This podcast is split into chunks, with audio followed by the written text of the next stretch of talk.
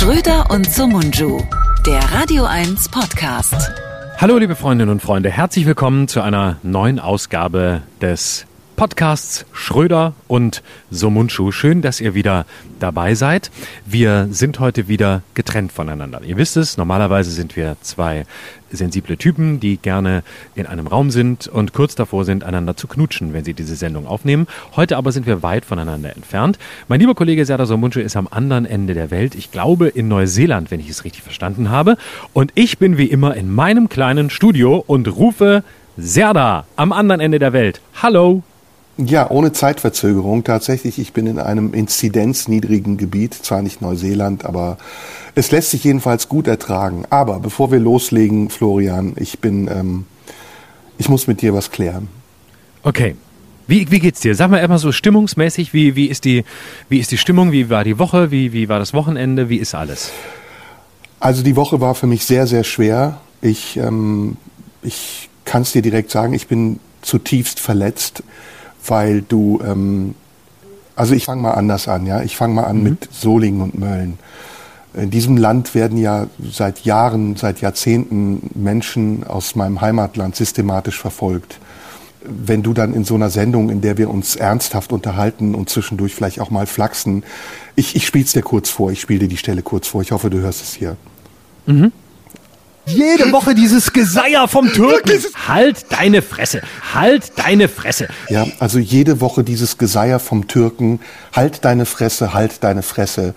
Und das erinnert mich wirklich an dunkelste Zeiten. Und dann kommt so ein, man muss sagen, dahergelaufener Witzemacher, ein Clown, jemand, der nur davon profitiert, dass ich ihm eine Bühne gebe und reduziert mich wieder zu dem, was ich eigentlich nie sein wollte. Mir geht's gut. Die Woche war okay und ähm, ich fühle mich total gut. Alles ist in Ordnung. Wie geht's was dir? Du aber immer noch bist, was du immer noch bist, nämlich nichts anderes als ein Türke, halt die ja, Fresse, Türke. Dieses Mal nicht am Ende der Show und nicht nachdem du sinnlos gegen Annalena Baerbock gehatet hast, sondern einfach so aus dem Nichts heraus. Eine ja. weitere Beleidigung deiner Person. Herzlich ja. willkommen, mein Lieber. Hallo, und mich, mich verletzt auch ein bisschen das Lachen, aber das ist egal. Das, über, das überwinden wir. Wir sind in einer Welt der Toleranz, jedenfalls wir beide hier in unserem Mikrokosmos und ich freue mich sehr, dich zu hören. Also, mir, mir geht's gut, wie gesagt. Ich bin ähm, etwas besserer Dinge als die letzten Wochen, weil ich das Gefühl habe, es geht aufwärts. Ähm, kann sein, dass die Inzidenz weiter sinkt. Und ähm, es wirkt so, als gäbe es erste Fortschritte in der Perspektive, die wir ja angemahnt und eingefordert haben. Man spricht mhm. über Öffnungen, man spricht über Privilegien für Geimpfte, für Getestete, für Genesene.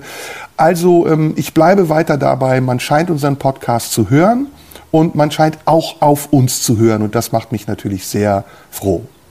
Ja, da muss ich natürlich direkt gleich einhaken und äh, den Deutschen besser besser geben. Nichts kann ich besser als das.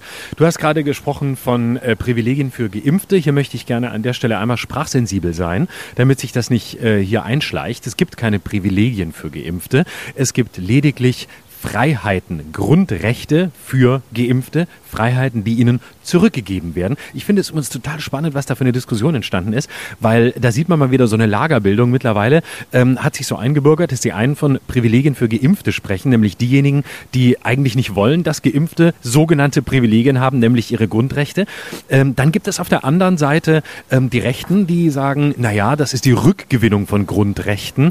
Das ist natürlich auch wieder ein Narrativ zu sagen, äh, die, die Rückgewinnung, ähm, so als hätte man quasi äh, bösartig und willkürlich gesagt, hey, ihr sollt eure Grundrechte nicht mehr haben.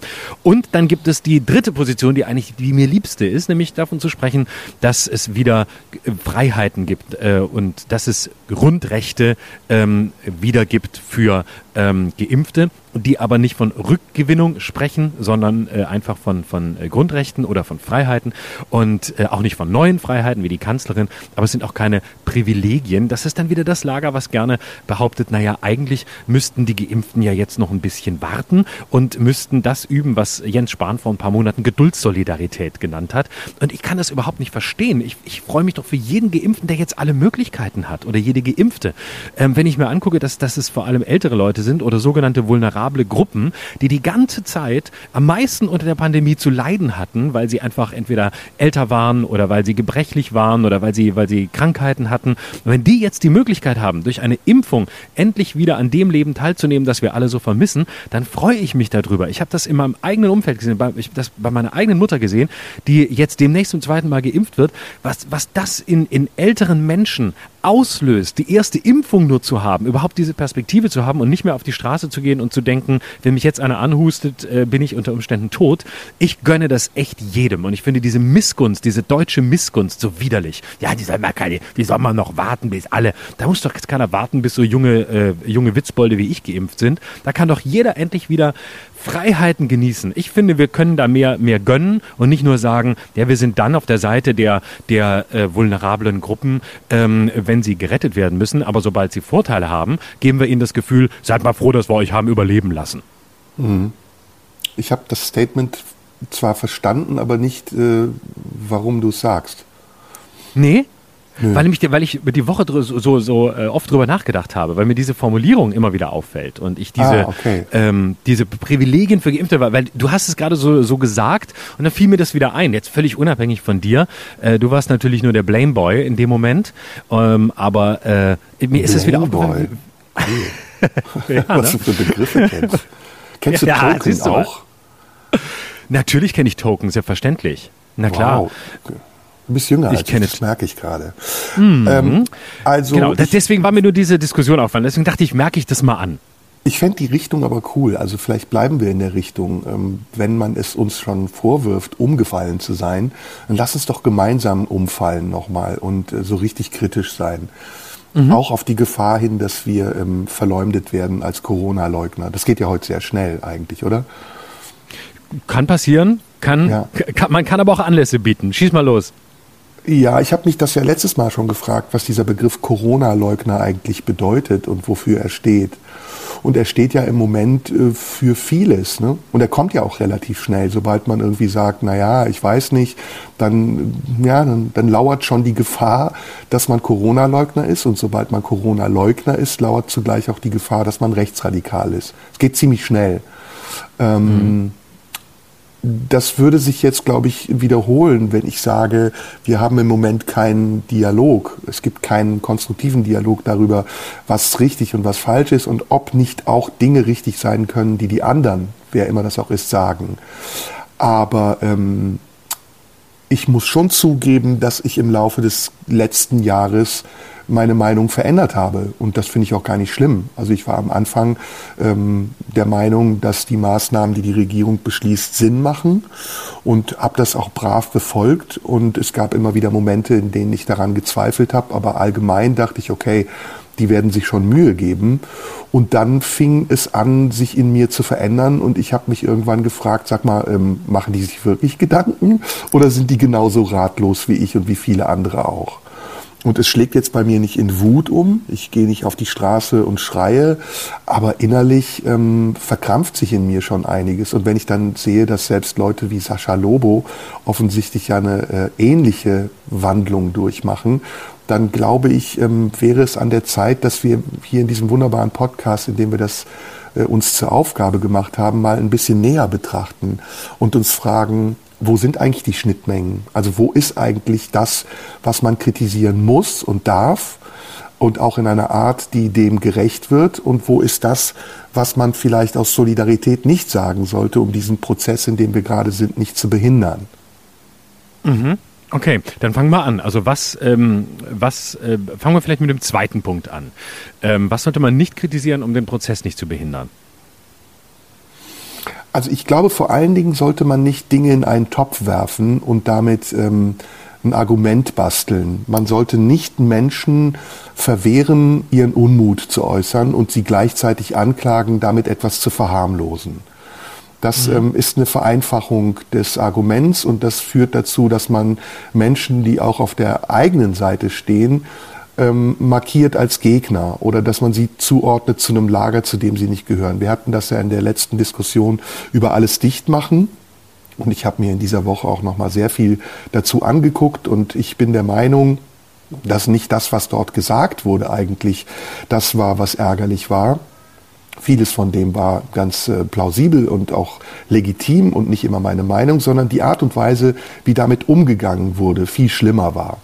Und dass es zu diesem ähm, großen Aufschrei dann in einer bestimmten Schicht der Bevölkerung geführt hat, ich nenne sie mal, wie du es letztes Mal genannt hast, die Linksidentitären, die das sofort zum Anlass genommen haben, um zu mahnen und zu warnen und sogar zu drohen und am Ende zu fordern.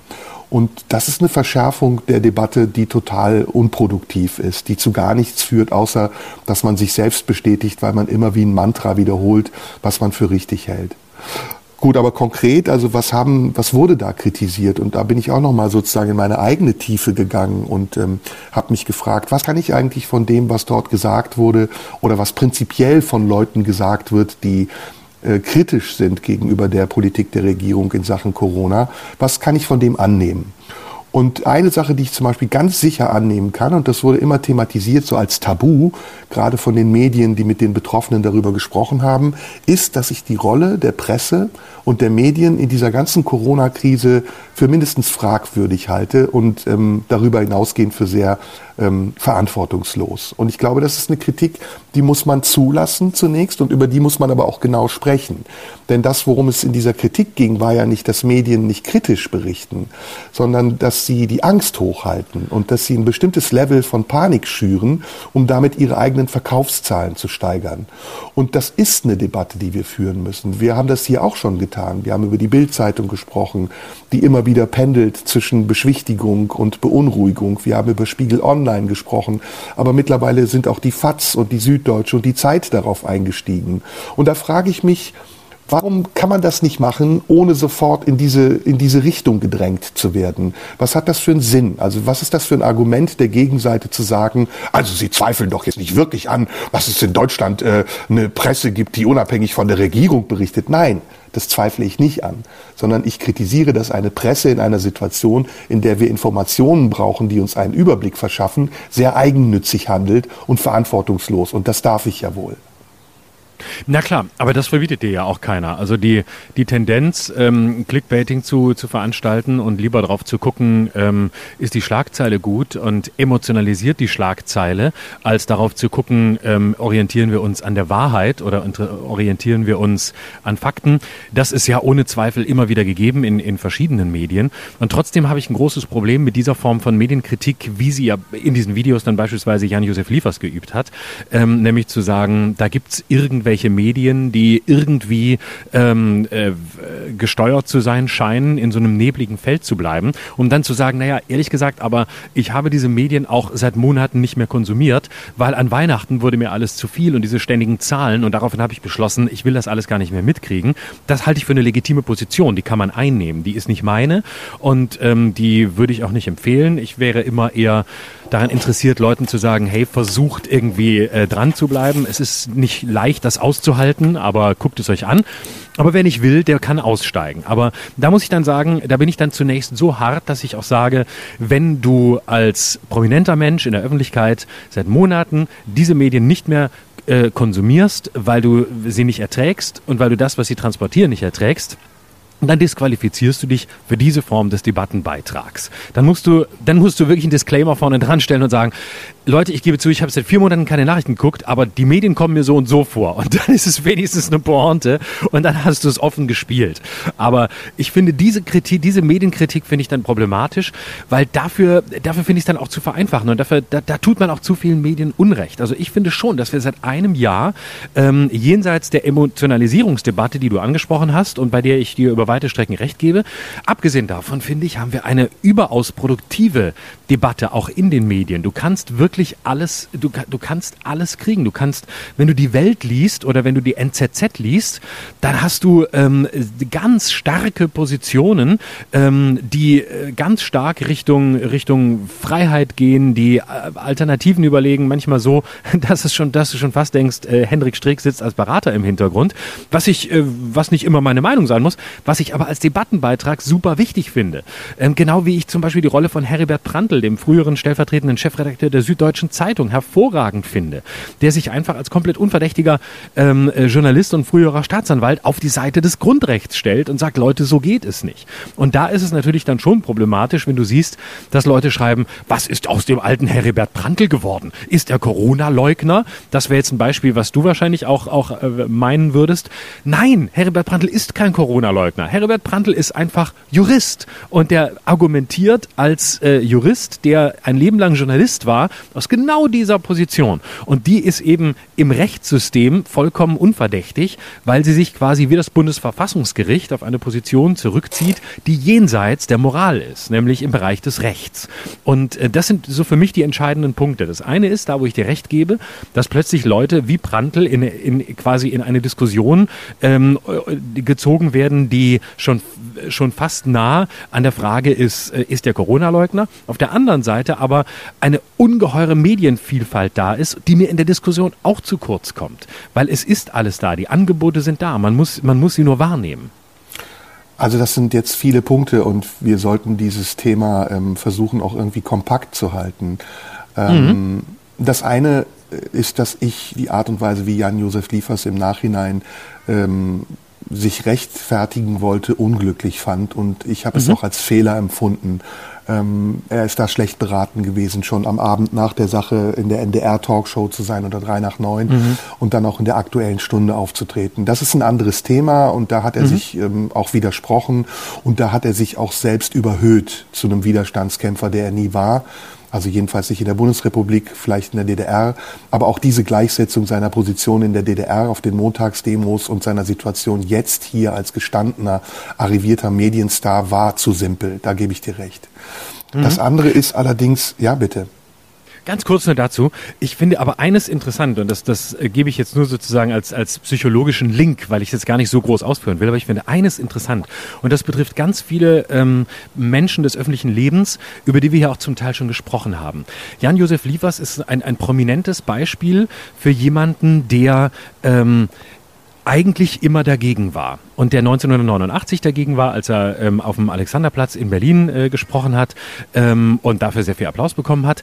Und ich glaube, dass ganz viele von denen, die wir jetzt zum Teil zu Recht, zum Teil auch vorschnell äh, in eine ähm, Corona-Leugner-Ecke stellen, ähm, nichts anderes erleben als das, nämlich die Irritation. Ich war doch immer gegen die, das System, gegen die Autorität, zum Teil gegen die ähm, totalitäre Autorität, wie in der DDR. Und jetzt haben sie wieder das Gefühl, da wiederholt sich vielleicht ein Mechanismus an äh, autoritären äh, Maßnahmen und jetzt muss ich wieder gegen die da oben sein, ähm, merken aber gar nicht, was sich verändert hat. Und da, da, das ist, glaube ich, der, ein Punkt, warum so viele Leute scheinbar und zum Teil tatsächlich in diese Richtung gehen. Nämlich, eigentlich war ich immer dagegen und mit meinem Dagegensein hatte ich recht. Und da hatte ich immer recht, also habe ich es auch heute. Aber heute ist die Diskussion vor dem Hintergrund Pandemie eine ganz andere. Das nur als kleiner Link dazu, weil mir das diese Woche auch aufgefallen ist. Ja, ja, das ähm, ist auch ein wichtiger Aspekt, aber das, wie gesagt, äh, galoppiert mir gerade ein bisschen zu sehr davon. Also ich versuche es mhm. nochmal kompakter zu halten und ganz kurz nochmal beim Beispiel alles dicht machen zu bleiben. Mhm. Ähm, wie gesagt, die Figur, die Jan-Josef Liefers im Nachhinein gemacht hat, die wollen wir nicht besprechen, die fanden wir beide unglücklich. Aber jetzt ähm, sind wir mal ganz ehrlich. Florian. Wir kennen Medien, wir kennen äh, Presse und wir wissen, dass es ähm, oft genug passiert, dass Medien auf unsere Arbeit Einfluss nehmen. Wir arbeiten hier in einem Sender Radio 1, bei dem wir sehr gerne sind, mit dem wir jetzt unterschiedliche Phasen durchgemacht haben, in denen wir auch immer wieder erfahren haben, dass wir sehr dankbar dafür sein dürfen, dass Leute wie Robert Skopin und all die Redakteure im Hintergrund sich große Mühe machen, unsere Arbeit so authentisch wie möglich zu transportieren. Aber auch hier gibt es Befindlichkeiten und auch hier achten wir mittlerweile darauf, die Grenzen einzuhalten. Und das ist zu unserem Zwecke und das ist auch gut für uns, aber das ist natürlich auch etwas, was den Umständen geschuldet ist. Zum einen, weil wir im Moment eine sehr aufgeregte Debatte um viele Dinge haben, die zum Anlass genommen werden, um andere Themen zu transportieren haben. Und weil wir natürlich auch wollen, dass wir in dieser Sendung uns so repräsentieren, wie wir verstanden werden wollen. Aber Das sind Kompromisse. Das ist nicht wirklich authentisch zu 100 Prozent. Und das ist, wenn man es ehrlich zugibt und wenn man eine ehrliche Betrachtung der Situation wagt, heute Realität. Und nur darauf beziehe ich mich. Nicht auf die ganzen anderen Inhalte, die transportiert wurden, auf die Rechtfertigung in den Talkshows und das, was dann noch gesagt wurde. Zweiter Punkt. Ich habe mir ähm, Brüggemann nochmal angeguckt und angehört. Und es gibt ein paar Punkte von dem, was er sagt, die ich teile. Also wenn er zum Beispiel kritisiert, dass die Regierung Kampagnen macht, um den Leuten zu vermitteln, dass es doch ach so schön ist, zu Hause zu bleiben und ein Dach über dem Kopf zu haben, dann ist das genauso zynisch und genauso ignorant wie das, was man den Leuten vorgeworfen hat, die diese Kampagne gemacht haben. Und es ist auch noch verlogen, weil zum Beispiel gerade jemand wie Günther Jauch, der das Gesicht dieser Kampagne sogar war, plötzlich infiziert ist und mit Corona und niemand darüber spricht, warum eigentlich jemand, der sich vorher hat impfen lassen, angeblich doch in Wirklichkeit nicht geimpft war. Also da wird auch mit Fehlinformationen gearbeitet. Und die Menschen sind ja nicht doof. Wir sind ja nicht äh, in einem Land, in dem fünf Prozent spinnen und sagen, irgendwie ist an den Corona-Maßnahmen auch was Schlechtes dran, sondern mittlerweile sind das immer mehr Leute. Und wenn du siehst, wie die Reaktion auf alles Dichtmachen war, dann waren es eben nicht wenige, die sich auf die Seite der, der alles Dichtmachen Leute gestellt haben und Jan-Josef Liefers in Schutz genommen haben, sondern dann war das eine beträchtliche Masse an Leuten, die ich äh, finde, man ernst nehmen muss. Und nichts anderes tue ich hier. Ich teile die Argumentation nicht. Und letztes, und dann bin ich auch fertig, wir leben in einer Phase, in der ähm, Diskussionen gerne verwechselt und transportiert werden auf Nebenschauplätze. Und das, was immer passiert in letzter Zeit, ist mir aufgefallen, ist, dass Menschen sich zu Widerstandskämpfern erklären. Also angefangen von Jana aus Kassel, die wirklich die Anmaßung hat, ähm, sich mit äh, den Geschwistern Scholl auf eine Stufe zu stellen, bis hin zu anderen, die auf die Straße gehen und wir sind das Volk brüllen, missbraucht man die Parolen einer anderen Zeit, um sie in der der Jetztzeit an sich, äh, sich anzueignen und damit anzuwenden auf ein vollkommen anderes Thema. Und da muss ich dir und all den Kritikern dieser Aktion alles dicht machen, auf der anderen Seite wieder recht geben. Und das ist das Schöne an einem Diskurs, dass man auch beide Seiten sehen kann. Äh, wir leben in einer Demokratie. Und wir leben nicht in einer Diktatur. Hier kann man vieles, fast alles sagen. Und selbst wenn ich kritisiere, dass man eingreift in unsere Arbeit, so können wir das doch öffentlich monieren und man lässt unsere Kritik zu. Und jetzt kommt es noch dazu, wir werden dafür nicht sanktioniert, so wie das übrigens auch beide Seiten immer in solchen Debatten fordern und wo es dann für mich beginnt, absurd zu werden. Also wenn dann Leute einen Tatortboykott fordern, weil Jan-Josef Liefers eine Meinung hat, die ihnen nicht passt, dann leben sie in einer anderen Zeit. Dann leben sie in einer inneren Diktatur und sind ihre eigenen Diktatoren. Aber sie leben nicht in der Diktatur, die ihnen irgendetwas verbietet oder erlaubt. Also diese, diese Radikalisierung, ähm, das, das macht mir auch am meisten Sorgen. Also zu glauben, äh, man könne jetzt daraus aus, aus einer letztlich Meinungsäußerung von äh, einem, einem Künstler, ähm, die nun wirklich äh, verunglückt ist und äh, schlecht gemacht ist, alles diskutiert, ähm, irgendwas ableiten, was seine berufliche Zukunft angeht. Ähm, das, das ist völlig absurd, zeigt aber, ähm, wie, wie sehr wir wieder ähm, dabei sind, äh, die, die Moral über das Recht zu stellen. Und das ist, glaube ich, etwas, was wir in vielen Diskussionen im Moment so, so, so mitkriegen. Also früher war es so, dass die, dass die, dass die Gerichte selbst ähm, moralisch waren. Also wenn du so in die Geschichte guckst zwischen Mittelalter und, und 17. Jahrhundert bis vor der Aufklärung, als es die sogenannten Ehr- und Schandstrafen gab, da hattest du, da, da, da hat die, das Recht selbst moralisiert und glaubte, es sei ähm, ein, ein Besserungsmoment, wenn du Menschen öffentlich beschämst oder demütigst, wenn du sie an den Pranger stellst.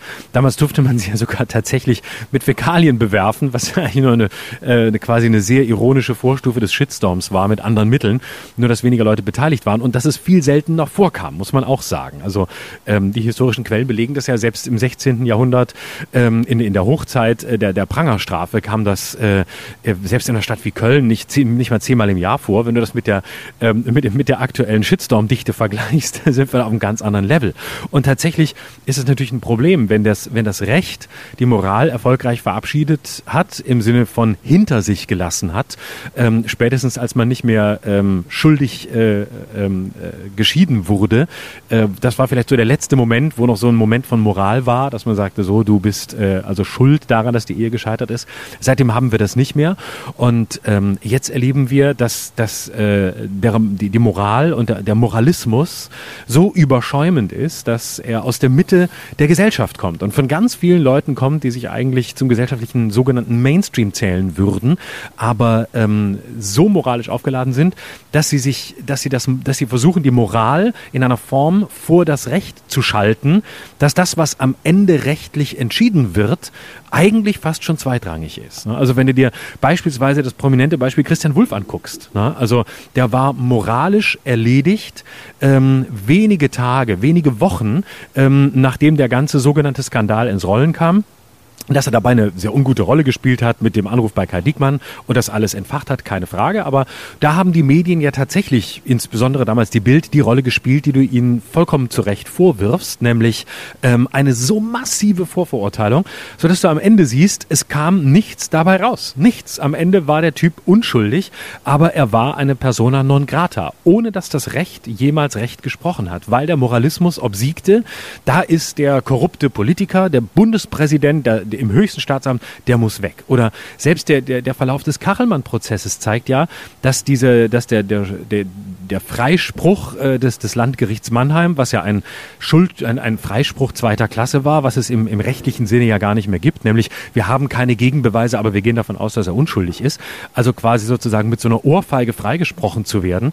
Ähm, da waren die Medien noch dabei. Das, das war zwar ein Freispruch, aber es wirkte eher so, naja, wir haben leider, wir können es ihm nicht nachweisen, jetzt müssen wir ihn freilassen. Wir hätten es aber eigentlich anders entschieden, was auch wiederum schon einen moralischen Touch hatte. Aber am Ende, äh, als das Landgericht Frankfurt viel später gezeigt hat, der Typ ist wirklich komplett unschuldig und offensichtlich hat die, die, ähm, die Anklägerin, die, äh, die Frau, äh, mutmaßlich sich selbst verletzt und das Ganze erfunden, da haben die Medien kaum noch drüber berichtet. Das waren ein, zwei kleine Berichte, meistens dann in irgendwelchen Medienmagazinen, die nochmal darauf aufmerksam gemacht haben, wie wenig Presse vor Ort war, als ein ganz entscheidendes Urteil gefallen ist. Und da gibt es ähm, einen Bias, in, auch natürlich in der, in der Presse. Und ähm, besonders schwierig finde ich in dem Zusammenhang tatsächlich, wie, wie weit rückschrittlich wir da sind, weil die, die Gesellschaft oder die, die Liberalität einer Gesellschaft lässt sich daran bemessen, ähm, so schreibt es eine großartige Historikerin Ute Frevert, die, die, die, die Liberalität einer Gesellschaft lässt sich daran bemessen, inwieweit sie Moral und Recht trennen kann. Und wenn man das ähm, zur Grundlage einer Diskussion macht, dann sind wir da ähm, jenseits aller Lager ähm, oder gerade lagerübergreifend auf einem äh, nicht unproblematischen Weg. Mhm.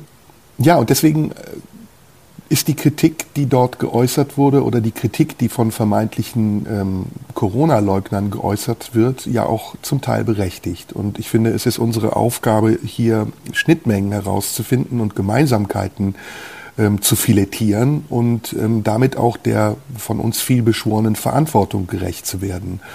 Eine Gemeinsamkeit, die wir alle haben, die über dieses Thema sprechen, ist ja, dass wir Demokraten sind und dass wir die Demokratie und unsere staatliche Verfassung, unsere Konstitution, die sich im Grundgesetz widerspiegelt, in Schutz nehmen wollen. Und es muss doch unser Anliegen sein zu sagen, wie können wir das gemeinsam am sinnvollsten machen? Und dazu ist es eben wichtig, dass wir herausfinden, was auch an unangenehmer Kritik akzeptabel ist und wie weit sie gehen darf, ohne dass man sie einer Polemik zuordnet. Und diesen Begriff haben wir in der letzten Zeit hier sehr selten verwendet und ich würde ihn gerne mal ins Spiel bringen. Unsere aktuellen politischen Debatten werden sehr polemisch geführt und die Multiplikatoren und die Katalysatoren auch auf der anderen Seite die wir bräuchten, um die Diskussionen sinnvoll zu führen und in angemessene Bahnen zu lenken, die scheinen nicht mehr zu funktionieren, weil sie von Befindlichkeiten überdeckt werden und einem absichtlichen Missverstehen gelenkt werden. Das war auch in unserem Fall so und das ist auch in anderen Fällen so, dass in einer Debatte selten dann wirklich über das gesprochen wird, äh, worum es geht, sondern dass man das, worum es ging, zum Anlass nimmt, um etwas anderes zu besprechen, was entweder sehr persönlich motiviert ist oder eben zu einem komplett anderen Themenkomplex gehört, off-topic ist, schlicht und einfach. Und das finde ich ist im Augenblick in dieser Situation, in der wir sind, sehr ähm, kontraproduktiv. Das führt zu nichts. Das führt eigentlich nur dazu, dass wir ähm, etwas, was wir meinen, vervielfältigen können mit anderen, die ähnlicher Meinung sind oder glauben, ähnlicher Meinung zu sein. Aber konstruktive Vorschläge kommen dabei selten rum. Und ja. ja.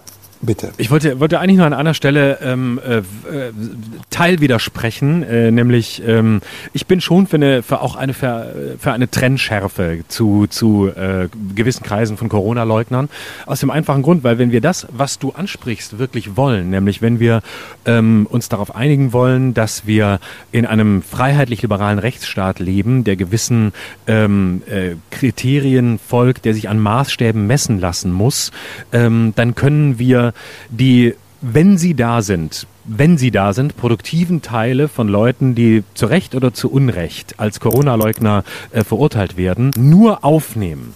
Wenn wir gleichzeitig die Trennschärfe aufrechterhalten und sagen, prinzipiell ähm, gibt es eine klare Trennlinie zwischen denen, die Corona-Leugner sind und denen, die es nicht sind. Aber in dieser, in diesem Übergangsbereich gibt es immer wieder Figuren, ähm, die dort äh, zu Unrecht hingeschoben werden. Beispiel Heribert Prantl, ähm, dessen Buch Not und Gebot ich übrigens sehr empfehlen kann, das wirklich ein sehr reflektiertes, spannendes Buch ist. Äh, also Grundrechte in Quarantäne. Eine sehr tolle aktuelle Analyse. Mein Buchtipp für heute. Und da muss man natürlich ganz klar sagen, Leute, was, was, was macht ihr? Der, der Typ ist äh, voll und ganz ähm, äh, auf, dem, auf dem Boden ähm, der, der liberalen und freiheitlichen Grundordnung, ähm, vielleicht mehr als viele andere. Ähm, was macht ihr mit dem? Aber trotzdem, glaube ich, das Gemeinsame zu betonen, geht nur bei gleichzeitiger Trennschärfe. Das ist, klingt paradox, aber wahrscheinlich äh, geht es nach meiner Auffassung nur so. Also es geht ja auch für beide Seiten. Ähm, wir sind ja hier ein liberaler Podcast, in dem wir versuchen, eben Positionen einzunehmen, die man hinterfragen kann, die wir aber auch selbst auch auflösen, wenn wir der Meinung sind, dass sie nicht mehr gültig sind. Und ähm, so wie man relativ schnell zum ähm, Corona-Leugner wird in dieser Zeit, so wird man ja auch sehr schnell zum Systemling. Und ähm, mhm. das ist ein Vorwurf, den wir auch kennen, dass wenn wir plötzlich ähm, konform sind mit den Maßnahmen der Regierung, uns anhören müssen, ja, jetzt, jetzt kippt ihr wieder um, jetzt seid ihr wieder fremdgesteuert, jetzt hat die Merkel euch einen Stock in den Arsch geschoben. Nein, ähm, das ist es nicht. Es ist einfach so, dass wir, glaube ich, sehr differenziert betrachten, wie diese Situation ist und ähm, dass wir in dieser Situation äh, Meinung auch falsifizieren, auflösen, korrigieren können. Aber das nur vorweg. Ich will eigentlich auf den nächsten Punkt eingehen, nämlich was sehen wir noch? Was, ähm, was kann man noch kritisieren und was war in dieser Debatte alles dicht machen vorhanden? Was man als produktiven Ansatz nehmen kann, um es ähm, in unserer aktuellen Situation auch einzusetzen, um, um die Sichtweisen zu verändern. Und da haben wir ja hier auch schon viel drüber gesprochen, über die Verteilung der Impfstoffe, über die, das Zeitmanagement bei den Impfungen, über die Tests und die Art und Weise, wie die Tests verteilt, verkauft wurden, über die Masken etc. Alles in allem kann man das, glaube ich, zusammenfassen in einem Kritikpunkt und der Kritikpunkt ist einer der maßgeblichen Punkte der Alles Dichtmachen äh, Organisation und auch Jan-Josef Liefers hat das formuliert, wie ich finde, auf eine nicht besonders kluge Art und Weise. Dieser Kritikpunkt ist nämlich, dass vieles, was getan wurde, nicht transparent genug getan wurde.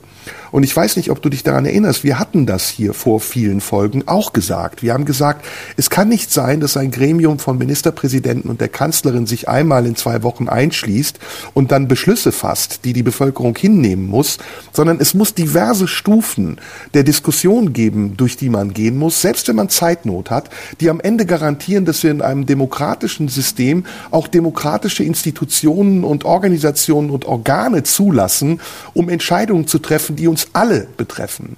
Und das ist nicht gemacht worden. Das wird jetzt vielleicht häufiger gemacht.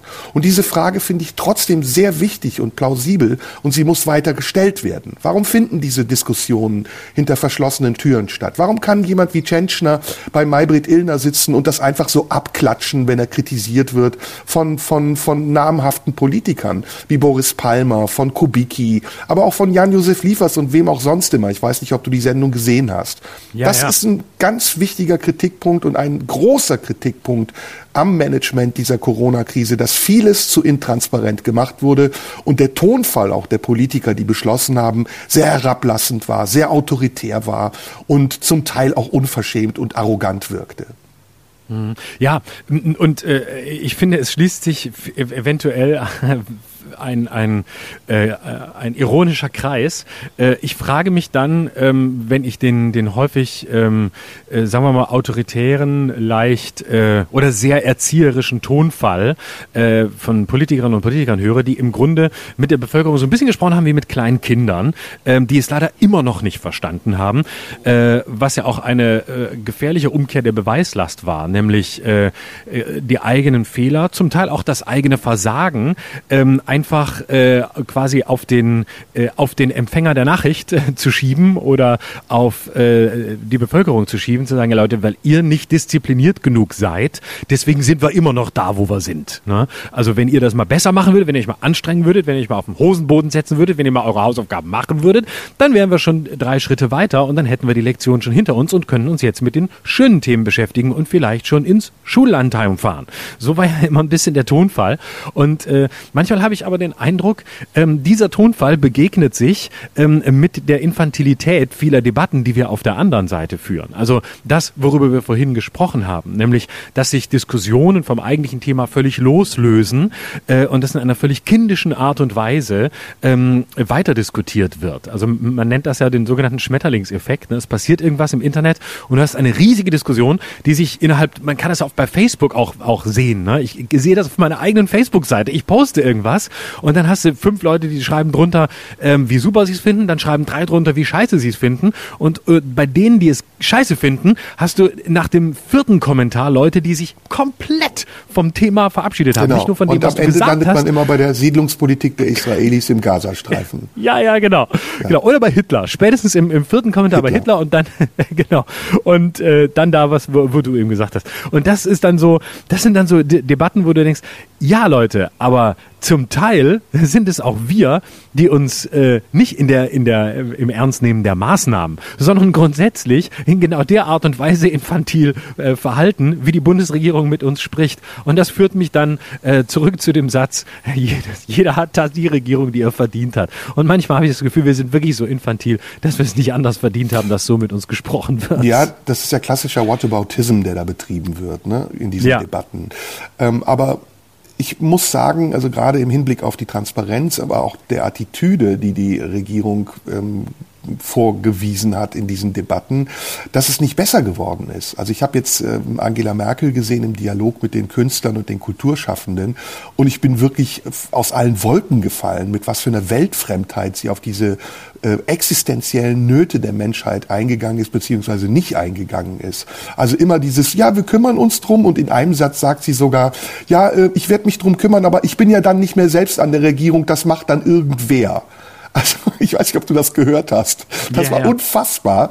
Und dann auch diese handerlesene Schar von Kulturschaffenden, die weitgehend eigentlich ähm, vorbereitet wirkten, beziehungsweise auch so ein bisschen gedämpft wirkten und voller Respekt vor der Kanzlerin war, weil sie ihnen mal eine Audienz erteilt hat, um mit ihr über ihre eigenen Verfehlungen zu sprechen. Das war, das war an Hohn nicht zu überbieten. Und ich, ja. ich weiß auch nicht, ob eine Kanzlerin das ernst nimmt, wenn ihr Menschen sagen, hallo, wir sind hier seit zwölf Monaten, gehen wir auf dem Zahnfleisch und sie darauf antwortet, ja, ich kann das verstehen, als Künstler muss man ja auch irgendwie auf die Bühne gehen und was loswerden. Nee, als Künstler muss man vor allem leben und seine Miete bezahlen können und nicht Zuschüsse, die einem gewährt wurden, weil sie angebliche Unterstützung leisten sollten, um die Existenz zu sichern, wieder zurückzahlen, weil man nicht genug Ausgaben nachweist, weil man nicht drei oder fünf oder zehn Mitarbeiter beschäftigt. Ja, das waren ja. die existenziellen Fragen, die da besprochen werden mussten. Stattdessen war das so ein Plädoyer, so ein oberflächlich sachliches, arrogantes Plädoyer für den Fortbestand der Kultur von einer Frau, die seit zwölf, seit dreizehn, seit 15 Monaten sich einen Scheißdreck um Kultur kümmert. Kultur ist für Sie einmal im Jahr zu den Barotter Festspielen fahren. Das war's. Und ja. äh, das ist das ist leider das ist leider eine Diagnose, die man wirklich stellen muss, dass ähm, äh, offenbar dann doch auch in der Spitzenpolitik ähm, der Horizont nicht über den eigene über die eigene kleine Welt hinausreicht. Also dass Politiker keine Künstler sind und wahrscheinlich auch nie waren und nie sein werden, ähm, das muss man ihnen nicht vorwerfen. Aber was man ihnen vorwerfen kann und muss, ist die Tatsache, dass sie trotz eines offensichtlicher riesigen Stabs an Beratern, an Experten, für jeden Furz kannst du dir, wenn du so ein Ministerium leitest, irgendeinen Experten ranholen, der dir sagen kann, wie es in dieser und jener Nische genau aussieht und weswegen die jetzt welche Hilfe brauchen, weil sie ähm, diese und jene Einbrüche haben. Das wird überall gemacht. Das wurde in der Autoindustrie gemacht, in der Luftfahrt und ich will das nicht gegeneinander aufrechnen unter dem Motto, äh, habt ihr der Lufthansa gegeben. Das finde ich auch so ein widerlich spießiges Argument. Man kann nicht Gruppen gegeneinander aufrechnen und dass die Lufthansa auch systemrelevant ist, erkenne ich gerne an. Ähm, das ist okay. Aber ähm, dass, es, dass es nicht gelungen ist, äh, dass, dass die sich mal wirklich eingearbeitet haben in das, was äh, es heißt, solo selbstständig zu sein, überhaupt nur frei zu arbeiten. Du musst ja noch nicht mal Künstler sein, du kannst ja auch im, im, im Umfeld sein. Und dass die nicht geschafft haben, irgendeinen zu holen, der ihnen mal rechtzeitig, und zwar nicht ein Jahr danach, sondern am Anfang oder mindestens in der Phase, als diese, diese sogenannten Hilfen beschlossen wurden, mal sagt, so sieht das Leben von selbstständigen Menschen in Deutschland heute aus und so sieht das Leben von Menschen aus, die ihr eigenes Unternehmen haben oder ihr eigenes Unternehmen sind, und zwar jenseits ähm, der Autoindustrie und jenseits von Milliardenkonzernen mit Hunderten, Tausenden oder Abertausenden Mitarbeitern. Und dass niemand sich da je eingearbeitet hat, das finde ich so frappierend. Einfach nur als Zeichen, wie eng der Horizont ist, dass sie nicht wissen, was diese Lebensrealität ausmachen, dass sie Millionen von Menschen ähm, nicht sehen, einfach nicht sehen und nicht wissen, was bedeutet das, jeden Tag zu überleben? Was bedeutet es, jeden Tag selbstständig zu sein. Was bedeutet das zu leben, was Sie jahrelang ausgegeben haben als das Zukunftsmodell? Wir erinnern uns an Gerhard Schröders Ein-Euro-Jobs, an, an, als, als man jahrelang gesagt hat, macht euch alle selbstständig, werdet euer eigener Unternehmer. Wir unterstützen das. Nein, ihr unterstützt es fucking null. Wenn es drauf ankommt, schafft ihr bürokratische Hürden, die kein Mensch, der nicht mit einem sehr guten Steuerberater ausgerüstet ist, äh, nachvollziehen kann und schafft Gesetze, die den Leuten sagen, ja, wir geben euch Hilfen, aber ihr müsst schon die Fußnoten lesen und wenn ihr die gelesen habt, dann werdet ihr sehen, dass es vor allem Hilfen sind, die darauf abzielen, dass ihr entweder sie früher oder später zurückzahlen müsst oder dass ihr direkt als Steuerhinterzieher geltet oder als jemand, der sich irgendwas ähm, illegal ähm, beschaffen wollte, was ihm nicht zusteht. Und das finde ich als Menschenbild frappierend. Ja, und ich muss noch mal wiederholen. Also zum einen fand ich es einfach total ähm, arrogant und auch ignorant, ähm, das auf einen Nachfolger zu schieben und zu sagen, ich kümmere mich drum, aber ich bin ja bald sowieso nicht mehr da. Dann gucken Sie einfach, wo Sie bleiben. Ähm, zum anderen fand ich diesen permanenten gebetsmühlenartig äh, runtergesprochenen Verweis auf die Inzidenz auch total unverschämt. Also, dass sie dann sagt, ja, jetzt gucken wir mal erstmal, dass wir die Inzidenz runterkriegen und dann wird das schon wieder. Also, ich weiß nicht, ob du das mitbekommen hast. Auch immer dieses ja. leichte Lächeln so. Ja, wir haben uns ja Gedanken gemacht und wir haben ja praktikable Lösungen gefunden und jetzt halten sie sich mal schön an unsere Maßnahmen und kümmern sich darum, dass die Inzidenz runtergeht. Dann wird schon alles wieder gut. Dann kommen sie schon wieder in ihre Normalität zurück. Also, wo ist da bitte die Verantwortung des Staates? Wo ist da die Weitsicht des Staates und auch die eingehende Beschäftigung des Staates mit dem, was ja dem Staat auf der anderen Seite sehr viel Vorteile bringt, weil wir Steuern zahlen, weil wir Bürger dieses Landes sind und nicht nur dazu beitragen, dass der Steuersäckel finanziert wird, sondern auch kulturelle Bereicherung leisten. Wo ist da der Anteil des Staates zu sagen, so wie wir ein Wehretat haben, so wie für Freizeit und Sport äh, ein Etat existiert, so wie für jede andere Scheiße Geld existiert, bis hin zu dem, was du populistisch findest, aber was ich nochmal wiederholen werde, die Lufthansa oder welche systemrelevanten Industriefirmen ähm, äh, äh, in, in den Industrie unterstützt werden, weil der Staat sagt, darauf können wir nicht verzichten. Wo ist da der Weitblick des Staates zu sagen, darauf, nämlich auf die Kultur, dürfen wir auch nicht verzichten? Und das ist, das ist etwas, was mir in dieser ganzen Diskussion auch der letzten Woche aufgefallen ist.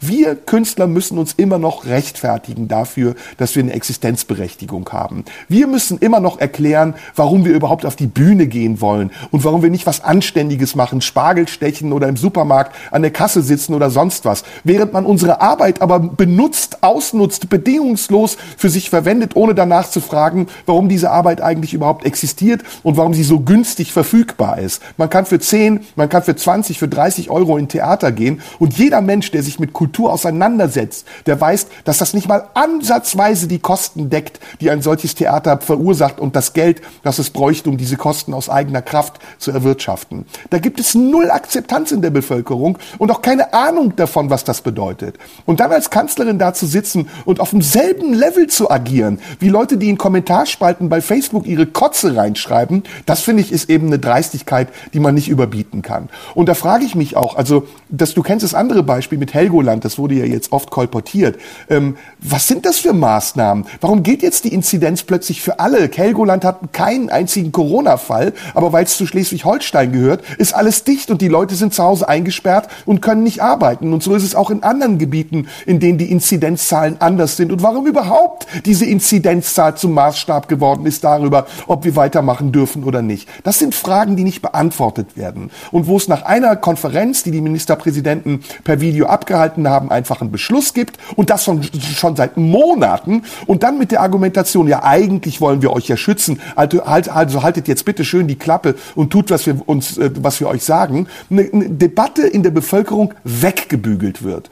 Und je mehr sie weggebügelt wird, desto mehr verlagert sie sich in die Wut und auf den Rand der Bevölkerung und dieser Gesellschaft. Und dann darf man sich nicht wundern, dass selbst gestandene Intellektuelle oder Leute eben, die, die was dazu zu sagen haben, dass die sich äußern in der Öffentlichkeit und eben nicht so konform äußern, wie man es von ihnen erwartet, wenn sie sich zu irgendeinem Mainstream zugehörig fühlen, der jetzt erstmal alles mitmacht. Nein, und da gebe ich zum Beispiel auch Brüggemann recht.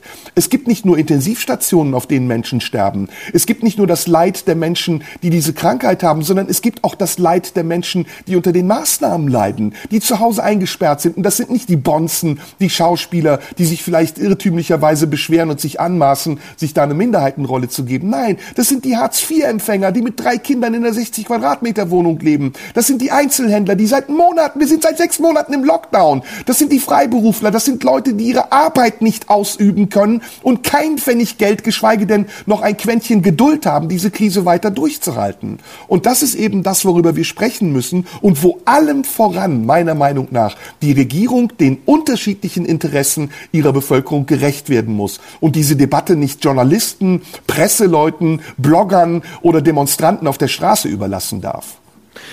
Also das gehört natürlich dazu, ähm, aber äh, ja, es ist das, es ist das Bild von von Leuten, die sich eben selbst verwirklichen wollen. Und das, das ist, glaube ich, das Bild, das man von uns hat, das man von ganz vielen anderen hat, die ähm, sagen, ich mache mich selbstständig mit, was weiß ich, meiner kleinen Technikfirma oder äh, mit meiner kleinen Roadie-Butze, äh, äh, keine Ahnung. Jeder, der das tut, hat ja so ein bisschen von, oh, möchte sich selbstständig machen, ob das was wird. Und das ist eben das Bild. Das sind Menschen, die sich selbst verwirklichen wollen, die ein bisschen Spaß haben wollen am Leben, die wahrscheinlich irgendwie ein Autoritätsproblem haben, sich keinem Chef, der es kann, unterordnen können und ja, dann müssen sie es halt machen. Und es ist genau wie die Kanzlerin das gesagt hat. Klar, als Künstler muss man ja auch auf die Bühne. Ja, man hat es natürlich auch ab und zu nötig.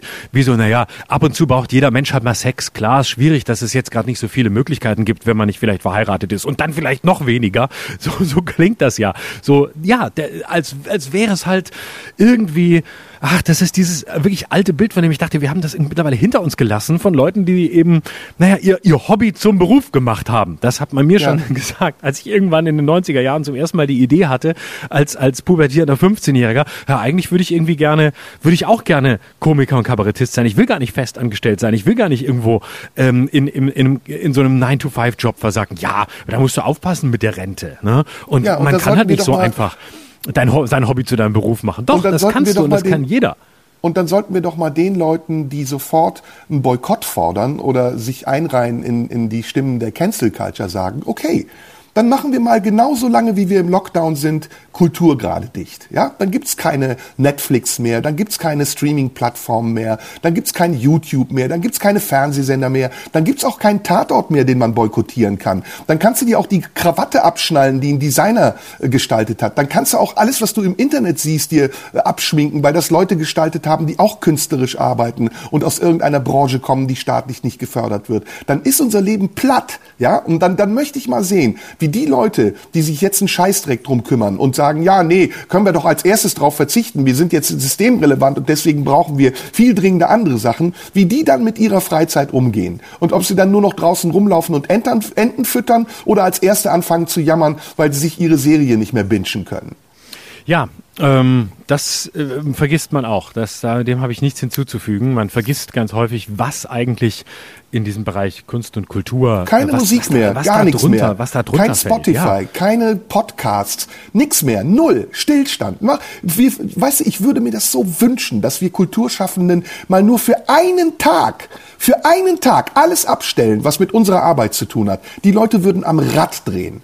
Ja, die würden verrückt werden. Na, ein Tag ist zu kurz. Da haben es da haben's, da haben's viele noch gar, da haben's viele noch gar nicht mitgekriegt. Ähm, ja, aber es, es bleibt dabei. Also das äh, viele viele Argumente, die du da aufzählst, kann ich teilen. Es ist ein, ähm, ich, ich glaube aber äh, ja, es, es bleibt ähm, ein bisschen mein, mein Problem ähm, bei dem, äh, was auch äh, was was auch Brüggemann da sagt. Äh, ich ähm, ich kann da einzelne Argumente nachvollziehen, aber ich finde die ganze Zielrichtung, äh, die, die er da hat, dass das mir, mir ist das äh, unsympathisch. Ich finde das, äh, ich finde die Art und Weise auch auch äh, falsch und undurchdacht und ähm, ich finde die diese Form der Kritik, wie die das gemacht haben, zu üben, richtig. Aber dann macht es wirklich, dann, dann denkt es zu Ende und dann macht Ja, das haben wir ja auch gesagt. Und, äh, das ist ja klar, das sehen wir ja genauso. Aber lass uns Ja. mal ähm, noch mal eine, einen Anschluss finden zum letzten Mal. Wir haben ja letztes Mal sehr viel über Faschismus gesprochen. Und Mhm. mir ist im Laufe dieser Woche noch ein anderer Begriff durch den Kopf gegangen, den wir eigentlich gar nicht gesehen haben, nämlich Bolschewismus. Und das, Ja. ähm, der die Vorstufe zum Faschismus eigentlich ist. Und wir uns eigentlich gerade in einer Phase befinden, das hast du ja mal, finde ich, sehr schön auf den Punkt gebracht, in der ähm, diese beiden Begriffe sich, sich anbahnen, auf eine seltsame Art und Weise auch paaren und vervielfältigen, ohne dass wir es merken. Und deswegen fühlt sich diese Zeit, in der wir gerade sind, sehr an wie die, wie die Vorzeit des Nationalsozialismus. Also so Mitte 10er, 20er Jahre des vorvergangenen Jahrhunderts. Ja, ähm, äh, da, man muss da, glaube ich, sehr, sehr, sehr genau hingucken. Es hat, äh, es gibt Parallelen, aber es gibt auch ganz vieles, was, was äh, radikal anders ist heute als damals. Aber ähm, eine gewisse, ähm, äh, die, die, große Gereiztheit, die äh, Thomas Mann im Zauberberg beschrieben hat, wenn man das als Folie auf die Gegenwart legt, dann muss man sagen, ist es, äh, gibt es da schon, äh, gibt es da schon Parallelen. Also in einer Den, Form. die Zersplitterung des Parlamentarismus. Also wir leben jetzt in einer Zeit, die hatten wir schon lange nicht mehr in Deutschland, in der es so viele Parteien gibt äh, wie ja in den letzten 40 Jahren noch nie, die in Regierungsverantwortung kommen könnten. Selbst die FDP. Ja, ja, ich, ja, das stimmt. Ich, ich versuche es mal an einem anderen Punkt, äh, äh, versuche ich es mal scharf zu stellen. Ähm, also es gibt eine, äh, das, was wir heute erleben von, von Seiten der AfD, also äh, die Verunglimpfung auch des Parlaments und der demokratischen Institutionen, ähm, das ist ja auch eine Parallele zu den, zu den 20er Jahren. Begriffe wie äh, Schwatzbude für das Parlament kamen damals auf. Das sind Begriffe, die die AfD zum Teil synonym, zum Teil so ähnlich äh, benutzt und ihre Vertreter. Ähm, das, das kann man, glaube ich, äh, als, als äh, Parallele sehen. Ähm, und wenn man es von der anderen Seite her nochmal sieht, ähm, äh, es war ja auch eine Zeit, die heute, diese 20er Jahre, heute häufig so äh, idealisiert wird. Wenn man Babylon Berlin sieht und äh, sieht, wie damals äh, das Burleske aufkam, wie ähm, ein, ein Hedonismus aufkam, wie gefeiert wurde, die wilden 20er. Ähm, und äh, für mich ist der Ansatzpunkt einer möglichen Parallele eher der zu sagen, wir sind jetzt vielleicht ja eher wirklich in so einer in dem Sinne synonymen Situation, als wir ja alle auf diesen Moment nach Corona hoffen, auf diesen Startschuss, den es in der Form natürlich nie geben wird, aber hoffen auf so einen Moment, jetzt ist Feiern wieder erlaubt. Und du hörst ja immer wieder, wenn das mal alles überstanden ist, dann kommen die wilden Zwanziger. Dann werden wir feiern, dann werden wir ähm, die 20er Jahre des 21. Jahrhunderts einläuten. Und ich persönlich habe da immer so einen kalten Schauer, der mir über den Rücken läuft, wenn ich das höre, weil ähm, diese 20er Jahre ja eine viel ambivalentere Zeit waren. Also es war ja auch die Zeit, ähm, in der äh, es unendlich viel Not gab. Na, der Erste Weltkrieg war vorbei und ähm, das war ja nicht nur eine Stimmung des Feierns, das gab es auch, aber es war auch eine Stimmung ähm, äh, der, der grassierenden Armut. Und meine Angst, ohne dass ich jetzt quasi auf die Seite der Angstmacher, die du immer so kritisierst, wechseln will, aber meine Sorge ist eher, dass wir aus dieser Corona-Zeit rauskommen mit, sagen wir, Verletzungen ähm, und Wunden, ähm, die denen eines Krieges unter Umständen nicht unähnlich sind. Ja. Du spürst meine Ja. Vorsicht bei der Wortwahl. Ich möchte Corona nicht mit dem Welt, mit einem Weltkrieg vergleichen. Naja, gut, Auch aber- Nicht konkret mit dem ersten, aber man kann den Gedanken wagen. Ja, Hat- man, wir, können, wir denken ja frei. Genau, können, kann es nicht Verwerfungen geben oder kann es nicht Wunden, Verletzungen geben, ökonomischer Art, psychischer Art, körperlicher Art, gesundheitlicher Art, ähm, die, den, ähm, die den Brüchen, die ein großer Krieg hervorruft, unter Umständen ähnlich sind? Und Ja. äh, welche Radikalisierung könnte daraus folgen? Und das hast du ja wunderbar beschrieben. Ähm, wir haben ja letztes Mal gesagt, wenn die ähm, Aushebelungen der demokratischen Konstitution unserer Grundrechte, die wir gerade erfahren haben, in die falschen Hände gerät, und das ist durchaus möglich, dann äh, wissen wir nicht, wohin die Reise geht. Und ich möchte auch nicht den Ersten Weltkrieg mit Corona vergleichen. Aber ich möchte auch davor warnen und sagen, äh, selbst wenn wir seit Jahren in einer Demokratie leben, sind wir nicht vor Diktaturen gefeit.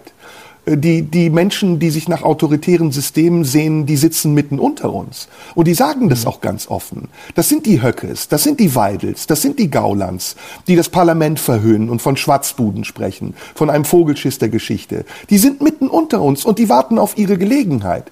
Und wir werden es mit äh, dieser Krise ihnen vielleicht sogar leichter machen, weil wir selbst die Instrumente, die wir haben, um sie abzuwehren, schwächen. Nämlich die, die, ähm, die, die Organe unserer demokratischen Vielfalt und Kultur, die wir brauchen, um auch Kontrollmechanismen aufrechtzuerhalten, die uns davor wahren, eben in die falschen Hände zu geraten. Das hast du sehr gut formuliert letztes Mal und ich wiederhole es deswegen an dieser Stelle auch nochmal. Trotzdem geht es hier uns beiden ja nicht um Alarmismus. Es geht ja nicht darum, dass wir sagen, wir stehen an der Schwelle einer Machtübernahme durch die falschen Leute. Ich glaube sehr daran, dass unsere äh, Demokratie stark genug ist und dass sie auch stark genug bleiben wird, um in den nächsten, in den nächsten 10, 20, 30 Jahren äh, das aufrechtzuerhalten, was wir uns in langer Zeit hier erarbeitet haben, nämlich auch Vorbild zu sein in Deutschland äh, gegenüber anderen Ländern, wie zum Beispiel Ungarn oder ähm, äh, selbst Ländern wie der Schweiz oder Österreich, wo solche Strömungen ja viel schneller auch durchschlagen können und sogar schon in Regierungsverantwortung waren. Also man ne, weiß, dass in, der, in Österreich die FPÖ und in, Schweiz, in der Schweiz die SVP Regierungsverantwortung hatten. Das ist unvorstellbar im Augenblick noch in Deutschland. Und selbst ähm, in Ländern, vermeintlichen Ländern wie Holland, die liberal sind, äh, waren andere Parteien, die Partei für, äh, für, für die Arbeit oder für die Freiheit von ähm, Pim Fortuyn oder jetzt später dann Gerd Wilders viel weiter, als es die AfD in Deutschland jemals war. Aber es ist nicht ausgeschlossen und es ist unsere gemeinsame Verantwortung, darauf Acht zu geben, dass wir unsere Konstitution nicht so weit schwächen und aber auch unsere Nerven und die Zuversicht und die Geduld der Bevölkerung in diese Konstitution nicht so weit enttäuschen, dass dann irgendwann aus einer reflexartigen Bewegung die AfD an die Macht kommt und das tut, was sie tun will. Und dann sehe ich wirklich schwarz. Genau, und die, die, diese Abbiegung ist ja immer wieder möglich. Äh, Nur weil jetzt gerade die, die Werte der AfD glücklicherweise runtergehen, ähm, äh, aufgrund der Situation ist das ja auch nur eine Momentaufnahme, genau wie alles andere.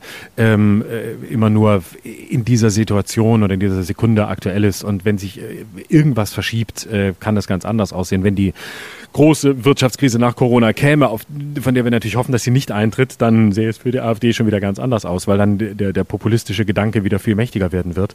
Und das, das, das muss man, das muss man, glaube ich, schon sehen, dass die, ähm, ich meine, in den 20er Jahren war es äh, ein Erfolg der, der Rechten damals war ähm, das Schimpfen äh, auf alle, die den Versailler Vertrag ähm, für, äh, für, für, sehr, äh, für sehr gut hielten und die wurden einfach von den Rechten, äh, von den rechten Kräften damals verunglimpft äh, und da hieß es, dass ihr seid das, ihr seid äh, die, ihr seid die Bösen, ihr seid die Gefährlichen und pl plötzlich war es leichter als gedacht, zumal man ja auch sagen muss, dass diese 20er Jahre auch eigentlich eine grundliberale Stimmung hatten. Also der, das war ja eine Zeit, in der gerade äh, Themen wie Presse- und Meinungsfreiheit eigentlich äh, sehr groß geschrieben wurden und äh, wo man dachte, hey, äh, wie sollen wir nochmal in äh, totalitäre, äh, in totalitäre Strömungen zurückkehren? Ähm, denn wir haben ja eigentlich alles, was wir wollen Und äh, wir reden ja sehr liberal miteinander. Also das Fundament ist da sehr brüchig und deswegen ist da, glaube ich, die, die, die andauernde Aufmerksamkeit wichtig und gut und auch den Blick da immer wieder drauf zu lenken, auch in einer Zeit, in der die Diskussion ein bisschen in den Hintergrund gerät, weil man eben glaubt, naja, äh, guck mal, jetzt äh, durch die Pandemie hat die AfD ja gezeigt, wo sie steht, nämlich, dass sie gar nicht weiß, was sie will. Das ist, glaube ich, nur eine Momentaufnahme, mit der man sich nicht so, so ausruhen sollte. Mhm. Ja, ich habe noch ein Thema, was ich unbedingt mit dir besprechen will heute. Ähm, mhm. Das können wir gerne jetzt besprechen. Ähm, ich wollte eigentlich dich auch noch mal zu Metzelda befragen, aber im mhm. Grunde genommen kann man da nicht mehr sagen als ähm, Riesenschweinerei. Gut, dass er ja. jetzt verurteilt wurde, aber ähm, es geht hier jetzt auch nicht darum, eine Lynchjustiz einzufordern. Der Mann war vor Gericht, das Gericht hat entschieden, ähm, er hat seine Strafe bekommen und damit ist es jetzt auch okay. Man kann dagegen Berufung einlegen, was die Staatsanwaltschaft äh, nicht macht oder nur aus einer formalen Angelegenheit haus, äh, heraus macht, weil sie sein äh, Smartphone noch ähm, konfiszieren will. Aber das war's dann auch, oder? Ja, natürlich, ja. Und das äh, ist natürlich auch wieder ähm, so ein halbes Gegenbeispiel zu dem, was ich vorhin gesagt habe. Ähm, äh, das, da gab es natürlich auch eine krasse ähm, Vorverurteilung und eine krasse Berichterstattung. Also die Bildzeitung war ja quasi live dabei, als er äh, festgenommen wurde. Da, ich glaube, in Bad Honnef war es oder bei dieser, ähm, bei dieser, bei dieser, äh, bei der Fußball-Jugendorganisation, wenn ich es richtig weiß, wo sie ihn quasi rausgeholt haben. Also auch da muss von Anfang an alles durchgestochen worden sein und ähm, die Bild war quasi live dabei ähm, und hat ja dann auch einen ungeheuren Feldzug gegen ihn gestartet. Jetzt im Nachhinein hat man eben gesehen, okay, äh, so und so sehen die Fakten aus. Der Rechtsstaat hat äh, gesprochen ähm, und äh, damit äh, ja ist es eine ist es eine sehr richtige und wie ich finde auch auch gerechte Strafe, ohne dass ich jetzt das Strafmaß exakt be beurteilen will, aber ja richtig und und gut so bei, bei der Scheiße, die er da äh, angerichtet hat. Ja, es sind genau, es sind nämlich wieder zwei Themen. Ne? Also das eine ist, dass ich finde, dass die ähm, Öffentlichkeit ähm, oft über solche Dinge urteilt auf Grundlage von Berichten wie der Bildzeitung, die das eigentlich nur instrumentalisieren, um damit auch wieder Verkaufszahlen zu steigern und damit aber auch gegen Grundsätze verstößen, also im Zweifel für den Angeklagten oder eben auch ähm, dass, dass eine Debatte in der Öffentlichkeit erstmal nichts mit einer juristischen Auseinandersetzung zu tun hat. Das ist das eine und das ist ein Thema, was man, finde ich, auch dringend besprechen muss. Das ist auch bei Wulf so gewesen, wie du eben richtig gesagt hast und das ist auch in vielen anderen Fällen so. Und da haben wir eine sehr schlechte Angewohnheit mittlerweile, dass wir alles, was wir lesen, immer sofort für bare Münze nehmen und es glauben und auch zum Anlass nehmen, um dann über etwas zu sprechen, was vielleicht ein wichtiges Thema sein mag, aber am Kern der Sache erstmal vorbeigeht.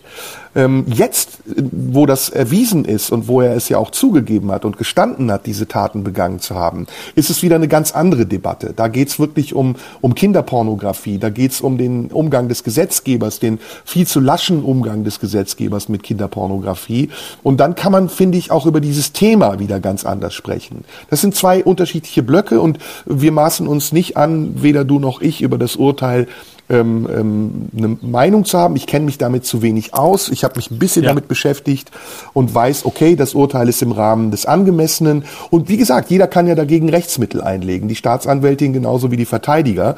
Ähm, aber damit hat es sich erstmal. Und ich finde, man muss da auch sehr vorsichtig sein. Metzelda ist nicht das Opfer, weil die Bildzeitung über ihn ähm, in vorverurteilender Weise berichtet hat. Metzelda ist ganz klar der Täter. Und ich hätte mich übrigens äh, vor ein paar Monaten noch gescheut, diese Aussage zu machen, weil mir eben tatsächlich die Grundlage dazu fehlte. Aber jetzt weiß man es. Und ich finde, jetzt öffnet sich das Feld für ein ganz anderes Thema. Und jetzt könnte man eigentlich drüber sprechen, was aber natürlich die Medien nicht machen. Die Bildzeitung spricht ja nicht wirklich über dieses, dieses Tabu oder eben über die Kinderpornografie im Internet, die weit verbreitet ist, sondern ihr geht es eigentlich vielmehr um ein Gefühl, das sie erzeugen will und über dieses Gefühl, das sie erzeugt, will sie etwas transportieren, was dann am Ende dazu führt, dass sie mehr verkauft. Und das finde ich unredlich. Genau. Und ähm, äh, es geht dann äh, ja letztlich darum, Scheindebatten zu führen, ne? also gar nicht äh, auf das eigentliche Thema zu kommen, nämlich äh, was ist eigentlich, äh, was ist eigentlich los in diesen, äh, in, in diesen furchtbaren äh, Ecken des Internets, in denen wirklich mit Kinderpornografie gehandelt wird, äh, wo diese Videos ähm, äh, erstellt werden, die es ja dann überhaupt erst gibt. Also das ist ja die eigentliche, das ist die eigentliche Debatte. Also wenn man da mit Leuten redet äh, vom vom LKA, die da quasi so einen so äh, Job haben, den, äh, äh, den Facebook äh, irgendwo auf die Philippinen ausgelagert hat, nämlich äh, den ganzen, den ganzen Wahnsinn und das ganze Leid und den, die, diese Brutalität und diese furchtbaren Verbrechen anzugucken, die es da gibt.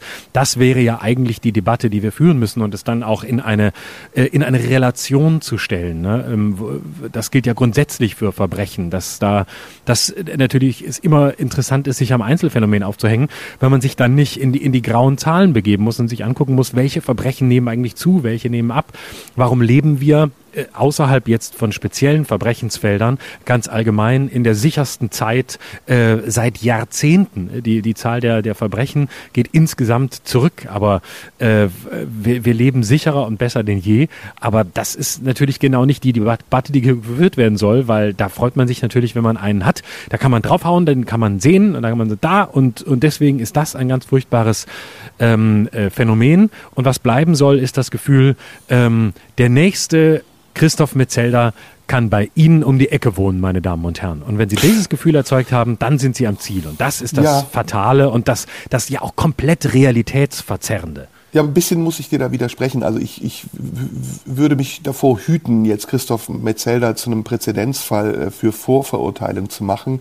Letztendlich, weil es ja auch berechtigt war und er ist vor allem nicht das Opfer, sondern er ist Täter. Das nee, muss man ganz klar sagen. Ne? Ja, ja, sicher. Na klar. Im, es stärkt auch nicht seine Position, wenn man ihm jetzt sagt, Mensch, äh, da hat die Bildzeitung aber auf ihn draufgeschlagen, sondern die Bildzeitung hat etwas gemacht, was ihr Metier ist. Sie deckt Dinge auf und dann entscheidet sie darüber, ob ihr das was bringt oder nicht. Und dann macht sie es wirklich mit voller Wucht und Gewalt. Ähm, mhm. Ich finde, ähm, wenn wir das jetzt mal psychologisch und ähm, auch wieder versuchen, so heikel das Thema auch ist, ausgewogen zu betrachten, dann könnte man schon sagen, der Typ ist allein schon dadurch gestraft, dass der nie wieder in seinem Leben auch nur irgendwie ein Bein auf den Boden bekommt in Deutschland.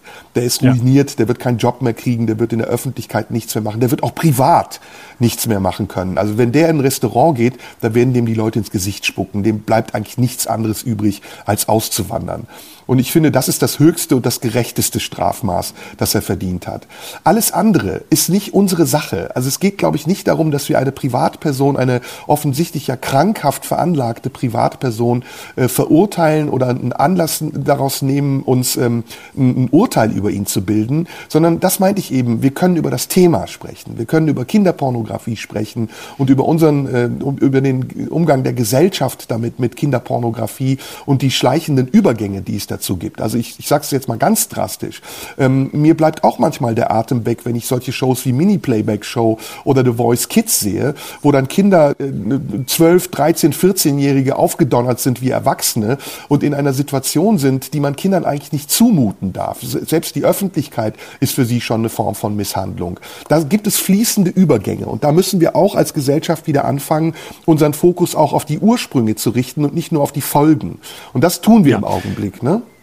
Ja, damit, zwei Dinge dazu. Äh, bei einem würde ich äh, sehr widersprechen, wenn du sagst, der Mann äh, ist gestraft für sein Leben. Wenn der in ein Restaurant kommt, ähm, werden die Leute aufgucken und ihm ins Gesicht spucken. Und du hast gerade so gesagt, das ist ja auch die gerechte Strafe. Da würde ich, da, da würde ich radikal widersprechen. Das finde ich genau nicht, weil damit stellen wir schon wieder die Moral über das Recht. Ich finde, die gerechte Strafe ist die, die er bekommen hat. Und danach muss er ähm, die Möglichkeit bekommen, in irgendeiner Form wieder in dieser Gesellschaft einen Platz zu finden finden, ohne angespuckt zu werden. So schwer es fällt bei diesem zu Recht hoch emotionalen Thema. Ähm, und äh, solange er nicht äh, sich hinstellt und sagt, Leute, äh, blöd gelaufen, aber eigentlich fand ich schon ganz cool, was ich mir da so angeguckt habe und was ich da so gemacht habe, solange er das nicht sagt, sondern solange man sieht, er ist auf einem Weg, das zu verstehen, ähm, das Thema für sich zu bearbeiten und hat äh, seine, seine Strafe verbüßt, dann finde ich, muss es möglich sein, dass er in ein Restaurant geht, ja. ohne ohne angespuckt zu Das ist ein anderes Thema. Das ist ja Resozialisierung. Das ist ja klar. Also äh, ich bin ja ein, ein Verfechter auch der äh, Möglichkeit, sich zu resozialisieren, wenn es die angemessene Reue beziehungsweise auch die Therapie, die er ja offensichtlich jetzt angefangen hat, äh, nachzuweisen gibt. Aber das, was ich eben meinte, ist, dass das Schicksal ihn bestraft. Also da geht es nicht um Moral, sondern ich glaube, der Typ, der ist für sein Leben gestraft, dadurch, dass er eben äh, das nicht mehr schaffen wird, selbst wenn wir noch so willig sind, ihn zu resozialisieren, irgendwie in dieser Gesellschaft einen Platz zu finden. Mhm. Aber das zweite ist, finde ich, einen ganz entscheidenden Punkt. Beispiel, weil du gerade jetzt sprichst über diese Übersendungen wie Voice Kids und die Form von Öffentlichkeit. Ähm, das würde ich gerne noch eine, noch eine Stufe weiter drehen. Ähm, ich finde zum Beispiel komplett beunruhigend, dass mittlerweile diese Generation äh, von Influencerinnen ja, und in dem Fall muss man die gedacht, weibliche ja. Form benutzen, Influencerinnen, äh, das beunruhigendste ist, und ich sage das jetzt mal als Borte zugespitzt, das Schlimmste, was Influencerinnen anrichten können, ist Kinder ja. zu kriegen. Weil es ein, ein Verständnis von Öffentlichkeit ist ähm, und halte mich jetzt für konservativ, aber das ich hochproblematisch finde und ich möchte erklären, warum. Ähm, mir geht es nicht darum, dass die, äh, äh, dass, dass die Geld verdienen und dass die in Luxushotels äh, äh wohnen und so weiter. Können sie alles machen und äh, ich freue mich über jeden, der eine Möglichkeit hat, äh, Geld im Internet zu verdienen. Das vorneweg. Aber ähm, was ich so problematisch daran finde, ist, dass sich hier alles vermischt. Hier vermischt sich Information ähm, mit Meinung und vor allem es vermischt sich Information, Meinung und Werbung. Und der Werbebegriff dieser, dieser Influencerinnen ist für mich hochproblematisch, nämlich ich bin mein Produkt. Und das ist eine, eine grundlegend andere ähm, äh, Sichtweise auf Werbung als früher, wo man wusste, ein Prominenter macht Werbung, weil er mal irgendeine Leistung erbracht hat, die jenseits dessen ist, was er bewirbt. Ähm, und man wusste, der wird jetzt nicht unbedingt ähm, das Produkt zu Hause haben, was er bewirbt. Harald Schmidt hat das mal äh, äh, wunderbar ironisch auf den Punkt gebracht, als er eine Weile lang Werbung gemacht hat für Nescafé und irgendein Journalist zu ihm sagte, ähm, wie schmeckt denn der Nescafé, wenn Sie jetzt dafür Werbung machen? Und Schmidt sagte, ich habe mir fest vorgenommen, bald mal einen zu probieren.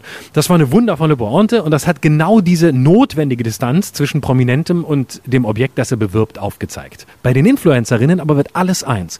Und bei Influencerinnen wird das Privatleben in einem Maß in die Öffentlichkeit gezogen, das ich schon an sich problematisch problematisch finde. Es bleibt jedem selbst überlassen, ob er Frau und Mann und Partner und was auch immer in die Öffentlichkeit zieht und mit ihm einkaufen geht, weil er Geld dafür bekommt. Können sie alles machen. Aber in dem Moment, und das passiert reihenweise, in dem Kinder, kleine Kinder auf Instagram präsentiert werden, und gezeigt wird, das sind meine Kinder.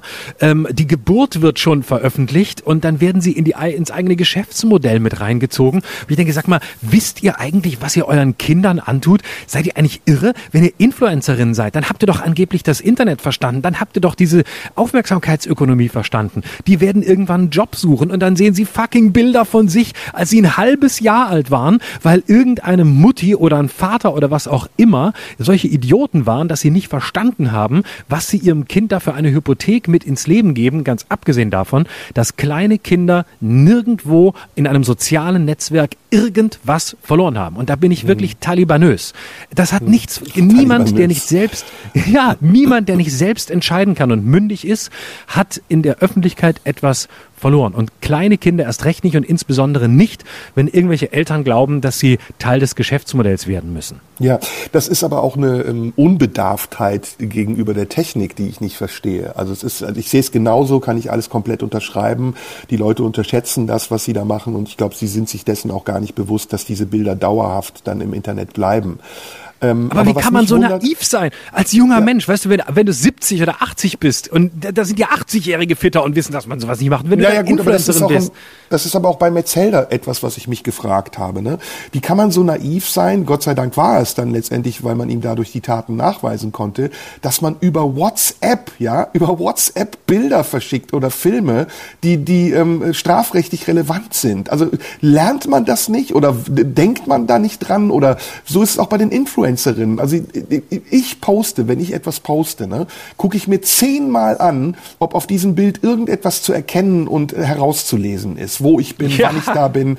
Ich, set, ja, ich, ja. ich poste es sogar manchmal zeitversetzt, weil die Leute, mhm, die die Bilder mhm. sehen, immer davon ausgehen, dass es jetzt auch passiert ist. Und manchmal poste ich ein Bild von vor fünf Jahren, wo ich irgendwie an einem See war und die Leute, die kommentieren das mit, ah, der feine Herr ist gerade im Urlaub. Ah, guck mal da, wo bist du denn? Und nach zwei Sekunden wissen sie schon, wo ich bin. Ja, die erkennen die Bäume, die erkennen den Himmel, die erkennen ja. die Farbe des Wassers.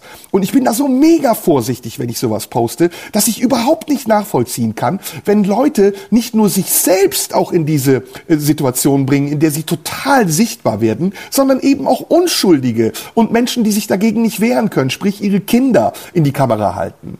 Und es gibt dann halt besonders eklatante Beispiele, wie so eine Veronika Pot oder Verona Pot, die es ja zu einem, zu einem Markenzeichen gemacht hat, nicht nur sich sich, sondern auch ihre gesamte Familie vor die Kamera zu zerren. Und es gibt eben aber auch äh, verwertende äh, Institutionen, Fernsehsender, die sowas ausnutzen und dann irgendwelche Serien machen, in der Mutter, Kind, Vater, Sohn äh, irgendwelche Sachen basteln oder auspacken. Und niemand fragt sich, sag mal, geschieht das eigentlich im Bewusstsein des freien Willens? Ja, haben die Kinder da einen Vertrag unterschreiben müssen? Sind die überhaupt mündig? Können die das überhaupt entscheiden? Nein, es wird über ihren Kopf hinweg entschieden. Von verantwortungslosen Eltern, die nichts anderes sind, als geil darauf, vor der Kamera zu stehen und gesehen zu werden.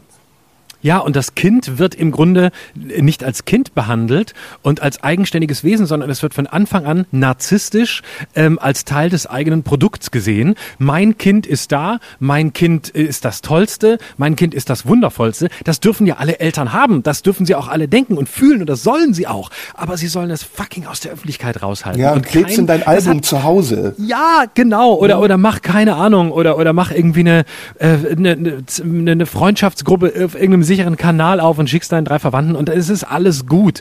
Aber, ähm, aber diese, wo das, wenn das Kind zum Instrument der eigenen narzisstischen Persönlichkeitsstörung wird, die sich darin zeigt. Und ich sage dieses harte Wort mit Absicht, weil ich weiß, was narzisstische Persönlichkeitsstörungen sind.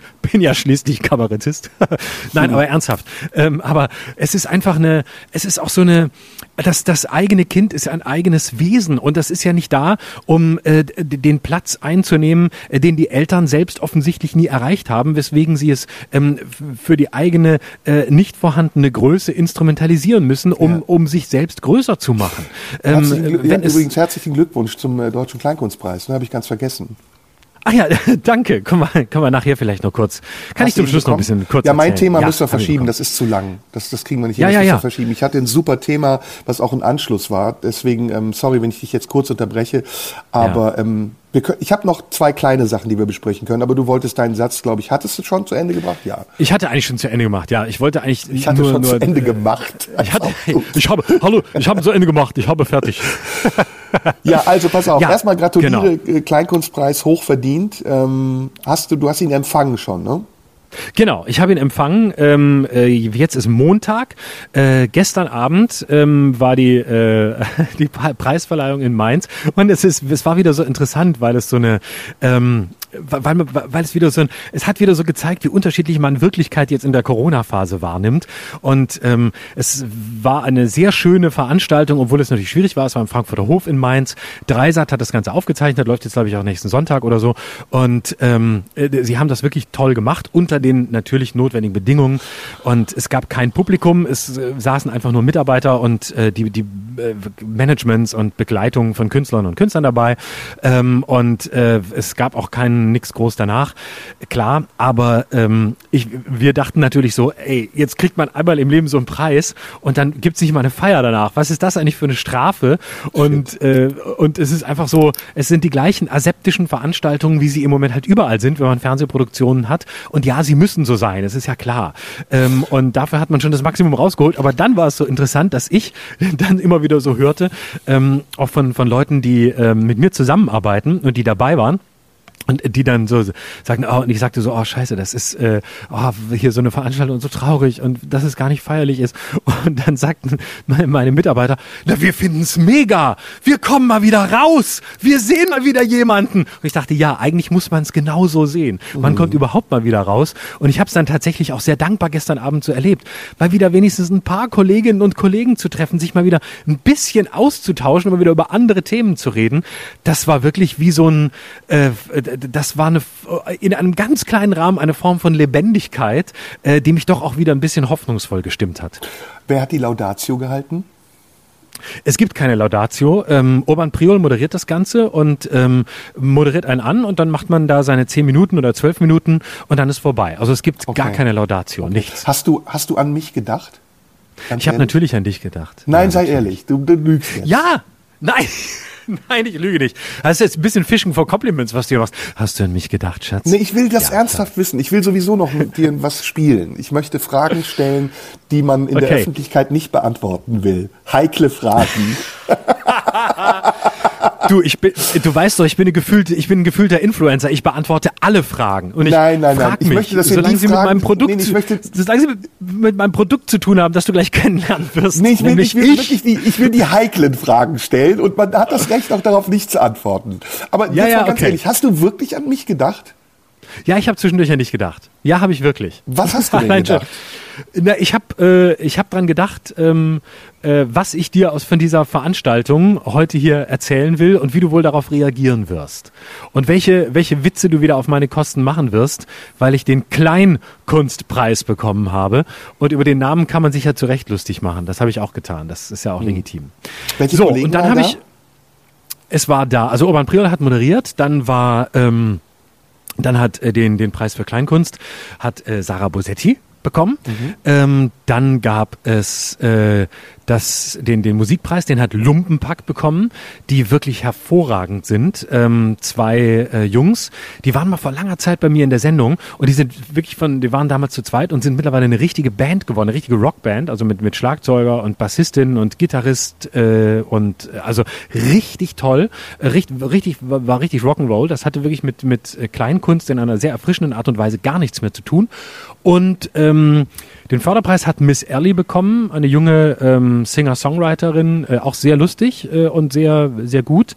Und ähm, den Ehrenpreis hat der großartige Emil Steinberger aus der Schweiz bekommen, was mich okay. sehr gefreut hat, weil ich als Lörracher, der ja an der Grenze groß wurde, ich habe natürlich immer auch mal Schweizer Fernsehen bekommen. Der hat mich wirklich durch meine durch meine Kindheit und Jugend begleitet und der hat äh, nochmal alte Sketche gespielt in der Sendung dann auch, die er in den 70er Jahren gemacht hat in einer Show. Da hat er eine komplette Impro-Show gemacht und Leute konnten einfach reinrufen, irgendwelche irgendwas, was er spielen sollte, was damals aktuell war. Und dann hat er das gespielt und das hat er heute nochmal nachgespielt, wie er das damals gemacht hat. Und da, das war einfach so ein schönes Zeitdokument, wo du auch so siehst, wie sich Humor über die Jahre verändert.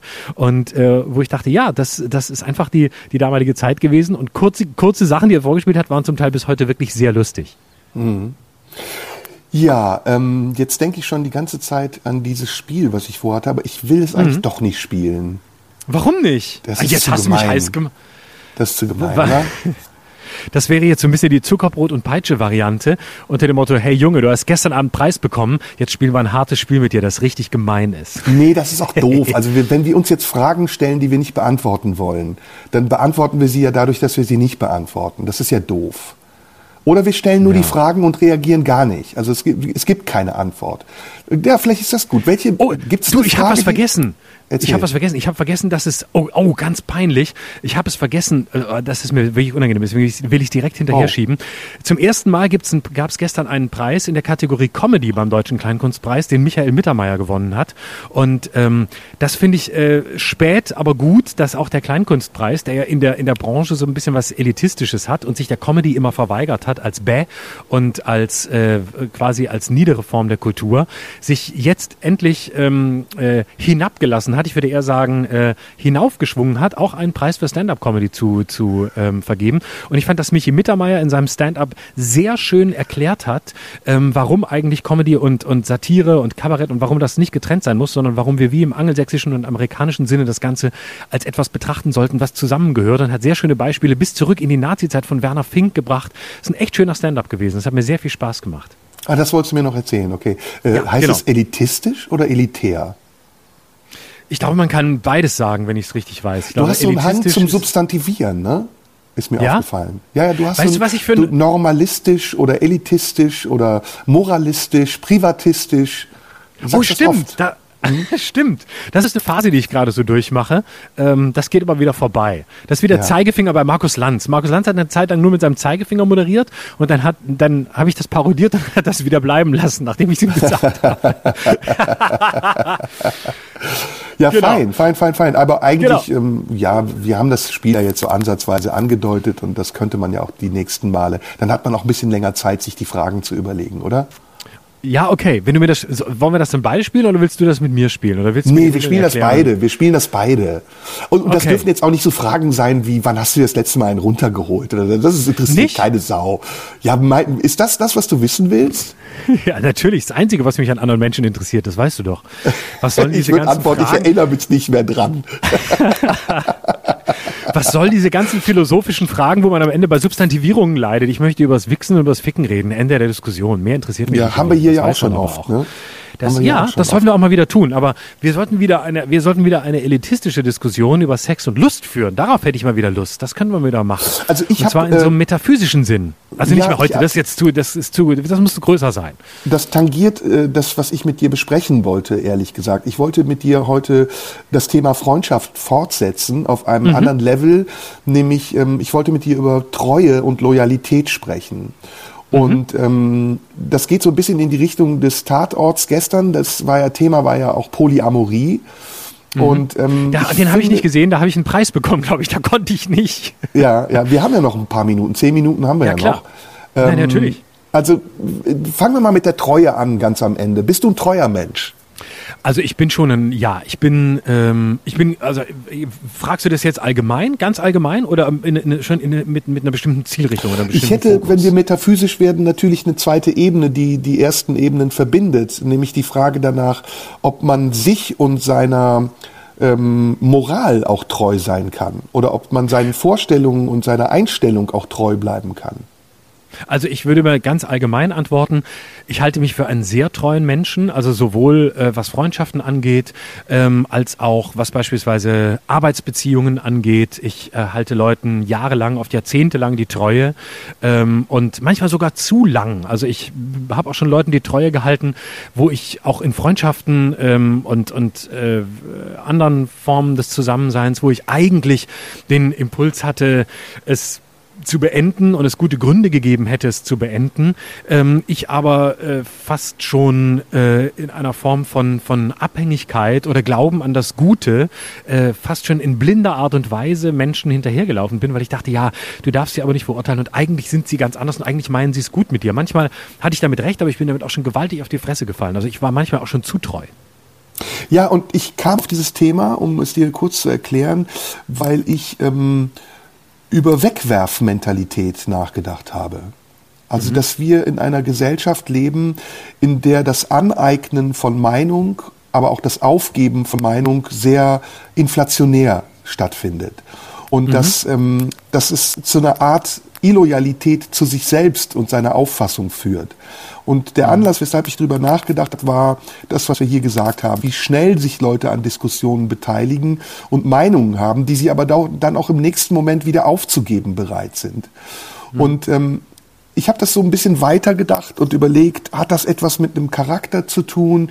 Hat das etwas damit zu tun, wie man selbst äh, sich selbst wert sieht, wert genug sieht, zu sich zu halten oder aber auch jemand anderen äh, wert genug sieht, äh, ihn auszuhalten? Und mir ist bewusst geworden, dass wir vieles nicht mehr aushalten, dass wir die Andersartigkeit von Menschen, das Unangenehme, das, was einen stören kann, sofort abstoßen wollen und dass wir in der Illusion leben, wenn wir Dinge abstoßen, auch wieder in unserem eigenen Umfeld glücklich sein zu können. Aber ich glaube, das ist falsch. Ich glaube, dass wir viel glücklicher sind, wenn wir auch andere Dinge zulassen und mit Menschen umgehen und manchmal auch mit uns umgehen können, trotz der unterschiedlichen Befindlichkeiten, die wir haben und aber auch in Loyalität zu dem Kern unseres Seins und unseres Wesens und unserer Auffassung von den Dingen.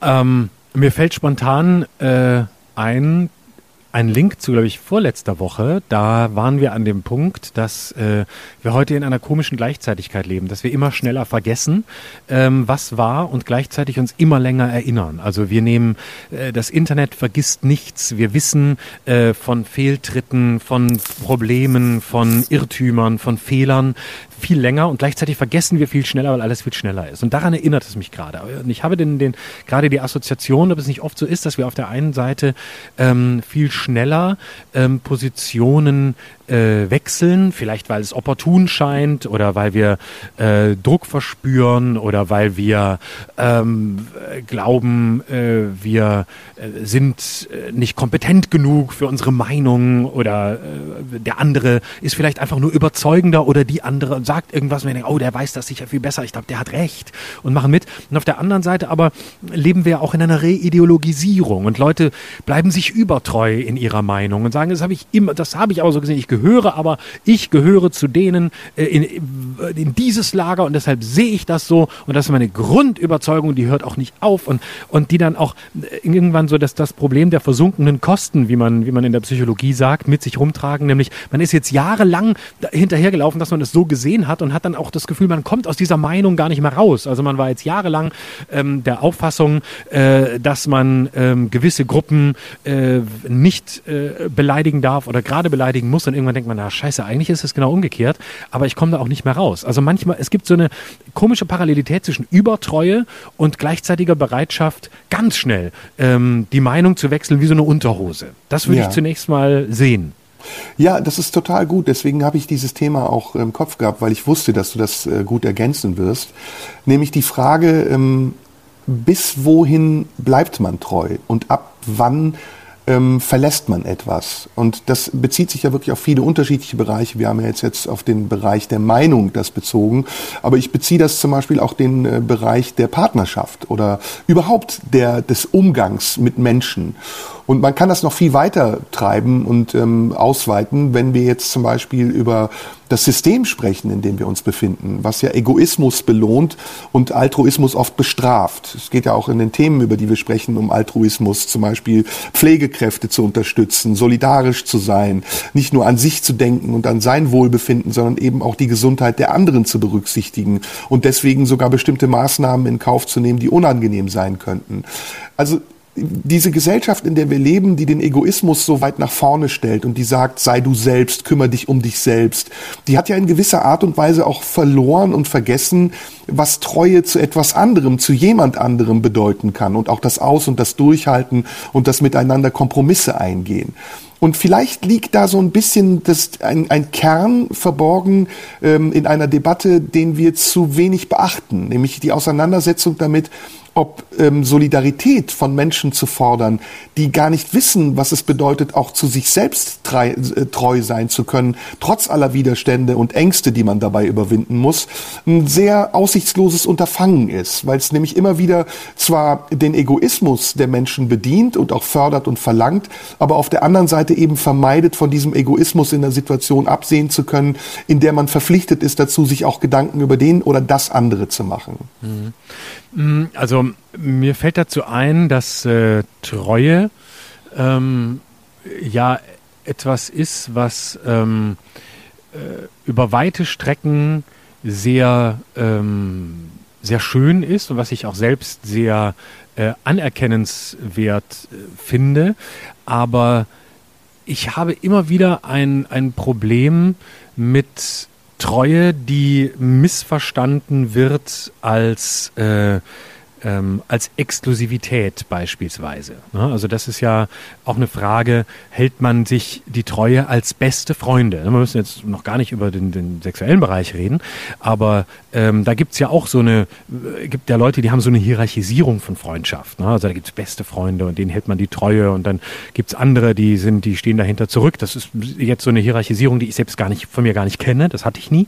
Ähm, aber äh, es kriegt dann so eine Treue wird dann zu etwas, äh, was höherstehend ist in dem Moment, in dem man da so eine Hierarchie betreibt. Und das, das war mir immer, das war mir immer fremd. Treue heißt ja auch, ähm, sich innerhalb der Treue äh, zu entwickeln und auch zuzulassen, dass die Treue vielleicht andere äh, Qualitätsmerkmale aufweist mit der Zeit. Also, dass man treu ist, aber ähm, dass man sich darin trotzdem entwickeln kann, dass darin eine Bewegung möglich ist und dass man beispielsweise die Veränderung, Erweiterung des anderen mitvollzieht und dass die größte Treue vielleicht darin besteht, ähm, sich äh, dabei, liebevoll dabei zu sein, wie der andere sich selbst untreu werden darf. Hm. Ja, und das wäre äh, interessanterweise dann der nächste Aspekt, auf den wir kämen. Und ich merke gerade, dass das kaskadenartig sich gerade entwickelt und wir die Zeit dazu nicht mehr haben, nämlich das Gegenstück von Treue zu definieren. Ist es Betrug? Ist ja. es Verrat? Ähm, und die Ideale, um die wir ja im Moment kämpfen und äh, um die wir auch berechtigterweise streiten, die haben ja oft etwas mit Treue, mit Loyalität zu tun. Und als Gegenstück dazu, wenn wir eben die anderen anklagen, die unsere Ideale angreifen oder sie beschädigen, äh, sie für Verräter halten oder für Betrüger, die sogar vorher anders gesprochen haben, als sie jetzt sprechen. Ich finde, das mhm. ist ähm, ist eine super Thematik. Vielleicht können wir die beim nächsten Mal nochmal aufgreifen oder sogar erweitern. Ja, ja, sehr gerne, ja. sehr gerne, weil da, das ist äh, interessant auch, dass wir sofort wieder, ähm, äh, lass mich mein Lieblingswort äh, sagen, im moralistischen Bereich landen, weil ja. wenn das Gegenstück zu Treue direkt Betrug ist, da sind wir in einem, zum einen natürlich in einem justiziablen Bereich, aber zum anderen auch in einem hochmoralisch aufgeladenen Bereich. Und da ohne dass ich eine Antwort drauf habe, stellt sich mir die Frage, gibt es nicht ein Gegenstück zu Treue, das weniger moralisch aufgeladen ist? Ne? Ähm, äh, Mit der also, Frage können wir ja die Zuhörer entlassen. Genau, genau das können wir. Und Sie bitten da uns, das zu schreiben da können wir auf jeden Fall das nächste Mal weitermachen und dann kommen wir auch in den partnerschaftlichen Bereich und vielleicht sogar in den sexuellen Bereich, wo das Thema ja nochmal eine ja. ganz, ja ich auch, fände auf das jeden sehr, Fall. Also, ja. fände das sehr, sehr, sehr spannend, das mal zu, zu reflektieren und fast klinge ich schon selbst wie Markus Lanz, fände das wirklich sehr spannend, da nochmal von Ihnen mehr zu hören, aber machen wir, da laden wir Sie nochmal ein mit Ihrem neuen Buch.